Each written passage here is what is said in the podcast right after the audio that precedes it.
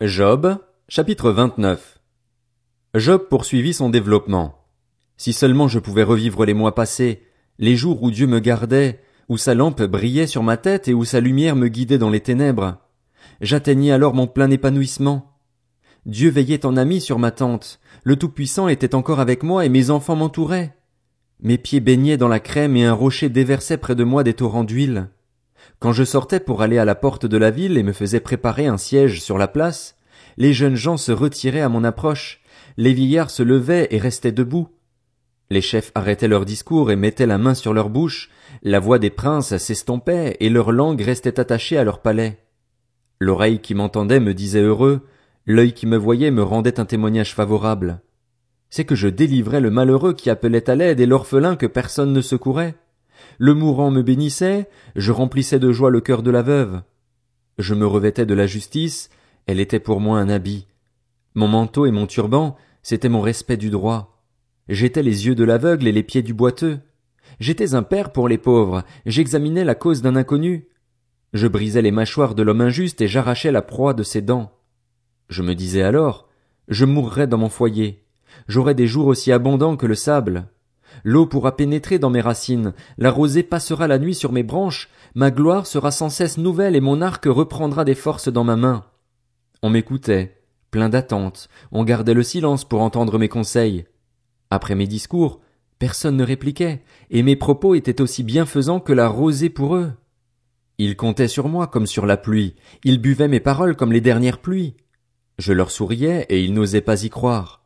Rien ne pouvait altérer le rayonnement de mon visage. Je choisissais le chemin à suivre pour eux et je m'asseyais à leur tête.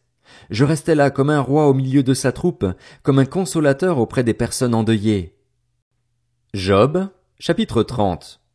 Et maintenant, je suis un objet de moquerie pour de plus jeunes que moi, pour ceux dont je méprisais trop les pères pour les mettre parmi les chiens de mon troupeau. Mais à quoi me servirait la force de leurs mains? Ils n'ont pas la moindre vigueur. Desséchés par la privation et la faim, ils rongent les endroits arides, depuis longtemps dévastés et déserts. Ils arrachent des herbes sauvages à côté des buissons et se nourrissent de la racine des genêts. On les chasse du milieu des hommes, on crie après eux comme après un voleur. Ils habitent dans d'affreux ravins, dans les grottes de la terre et dans les rochers, ils hurlent au milieu des buissons, ils s'entassent près des broussailles. Espèces de fous sans identité, on les chassait du pays, et maintenant je suis l'objet de leurs chansons, me voilà devenu le thème de leurs discussions. Ils ont horreur de moi et se tiennent loin de moi, ils ne se retiennent pas de me cracher au visage. Puisque Dieu m'a privé de ressources et m'a humilié, plus rien ne les arrête. Ces misérables se lèvent à ma droite et me tendent des croche-pieds. Ils se construisent des chemins jusqu'à moi, mais c'est pour ma ruine. Ils me coupent tout issue et travaillent à ma perte, eux à qui personne ne viendrait en aide. Ils affluent comme par une large brèche, ils se précipitent au milieu des décombres. Des terreurs m'assaillent. Ma dignité est emportée comme par le vent, ma prospérité s'en va comme un nuage. Et maintenant, je me liquéfie de l'intérieur. Les jours de souffrance se sont emparés de moi. La nuit me transperce les os, les douleurs qui me rongent ne s'accordent aucun repos. La force du mal est telle que mon habit perd toute forme, il me serre comme le col de ma tunique. Dieu m'a jeté dans la boue et je ressemble à la poussière et à la cendre. Je t'appelle au secours, mais tu ne me réponds pas. Je me tiens debout, mais tu te bornes à me regarder. Tu t'es changé en ennemi cruel contre moi, tu me combats avec toute la force de ta main. Tu me soulèves et me fais voler au-dessus du vent, tu me dissous au plus profond de moi-même. En effet, je le sais, c'est à la mort que tu me conduis, au rendez-vous de tous les êtres vivants. Cependant, celui qui va sombrer ne tend-il pas les mains? Celui qui est dans le malheur n'appelle-t-il pas au secours? N'avais-je pas des larmes pour celui qui rencontrait des difficultés? N'étais-je pas triste pour le pauvre? De fait, j'attendais le bonheur, mais c'est le malheur qui est arrivé.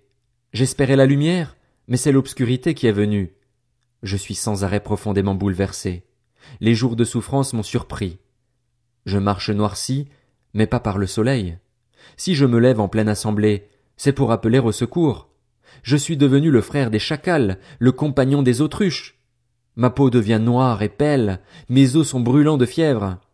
Ma harpe n'est plus qu'un instrument de deuil, et ma flûte se confond avec la voix des pleureurs. Job, chapitre 31 J'avais fait un pacte avec mes yeux. Comment aurais-je pu porter mes regards sur une jeune fille? Quelle part Dieu m'aurait-il attribué d'en haut? Quel héritage le Tout-Puissant m'aurait-il envoyé du ciel? La misère n'est-elle pas réservée à l'homme injuste et le désastre à ceux qui commettent le mal? Dieu ne voit-il pas ma conduite? Ne compte-t-il pas tous mes pas? Si j'ai marché dans la fausseté, si mon pied a couru vers la tromperie, que Dieu me pèse sur une balance juste et il reconnaîtra mon intégrité. Si mon pas s'est écarté du droit chemin, si mon cœur s'est laissé guider par mes yeux, si une impureté quelconque s'est attachée à mes mains, qu'un autre profite de ce que j'ai semé et que mes jeunes plantes soient déracinées. Si mon cœur s'est laissé attirer par une femme, si j'ai fait le guet à la porte de mon prochain, que ma femme tourne la meule pour un autre et que d'autres couchent avec elle. En effet, c'est un acte scandaleux, une faute qui doit être sanctionnée, c'est un feu qui dévore jusqu'au gouffre de perdition et qui aurait détruit jusqu'à la racine toute ma récolte. Si j'ai méprisé le droit de mon serviteur ou de ma servante lorsqu'ils étaient en litige avec moi, que ferai-je quand Dieu se lèvera? Que répondrai-je quand il me demandera des comptes? Celui qui m'a formé dans le ventre de ma mère ne les a-t-il pas formés eux aussi? N'est-ce pas le même Dieu qui nous a façonnés dans le ventre maternel? Ai-je refusé aux faibles ce qu'ils désiraient? Ai-je fait languir les yeux de la veuve? Ai-je mangé tout seul mon morceau de pain, sans que l'orphelin n'en ait eu sa part? Au contraire. Dès ma jeunesse, je l'ai élevé comme un père, dès ma tendre enfance, j'ai soutenu la veuve. Si j'ai vu quelqu'un mourir par manque d'habits, le pauvre manquer de couverture, sans lui donner de raison de me bénir, sans qu'il ait été réchauffé par la toison de mes agneaux, si j'ai levé la main contre l'orphelin parce que je me savais soutenu par les juges, que mon bras se détache de mon épaule, que mon avant-bras se brise au coude. De fait, je redoutais les malheurs envoyés par Dieu. Je suis incapable de quoi que ce soit face à sa majesté. Si j'ai placé ma confiance dans de l'or, si j'ai dit au métal précieux, tu es ma sécurité, si je me suis réjoui de la grandeur de ma fortune, de la quantité de mes biens, si j'ai regardé la lumière du soleil quand il brillait, la lune quand elle s'avançait radieuse, et si mon cœur s'est laissé attirer en secret, si je les ai adorés, c'est encore une faute qui mérite d'être sanctionnée, j'aurais renié le Dieu d'en haut. Me suis-je réjoui du malheur de celui qui me détestait? Ai-je sauté d'allégresse parce qu'un mal l'avait atteint? Non, je n'ai pas permis à ma bouche de pécher en demandant sa mort dans une malédiction. Les occupants de ma tente disaient, Peut-on trouver quelqu'un qui n'ait pas été rassasié grâce à sa viande? L'étranger ne passait pas la nuit dehors, j'ouvrais ma porte aux voyageurs. Ai-je, comme Adam, caché ma transgression, cherché à dissimuler ma faute parce que je redoutais le qu'en dira-t-on, parce que j'étais effrayé par le mépris des familles au point de garder le silence et de ne pas oser sortir? Si seulement quelqu'un m'écoutait.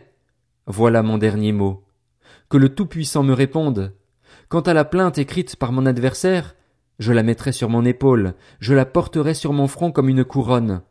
Je lui rendrai compte de ma conduite dans le détail, je m'approcherai de lui comme un prince. Si mon terrain crie contre moi et que des sillons versent des larmes, si j'ai mangé son produit sans le payer et que j'ai fait le désespoir de ses propriétaires, qu'il y pousse des ronces au lieu du blé et de la mauvaise herbe au lieu de l'orge.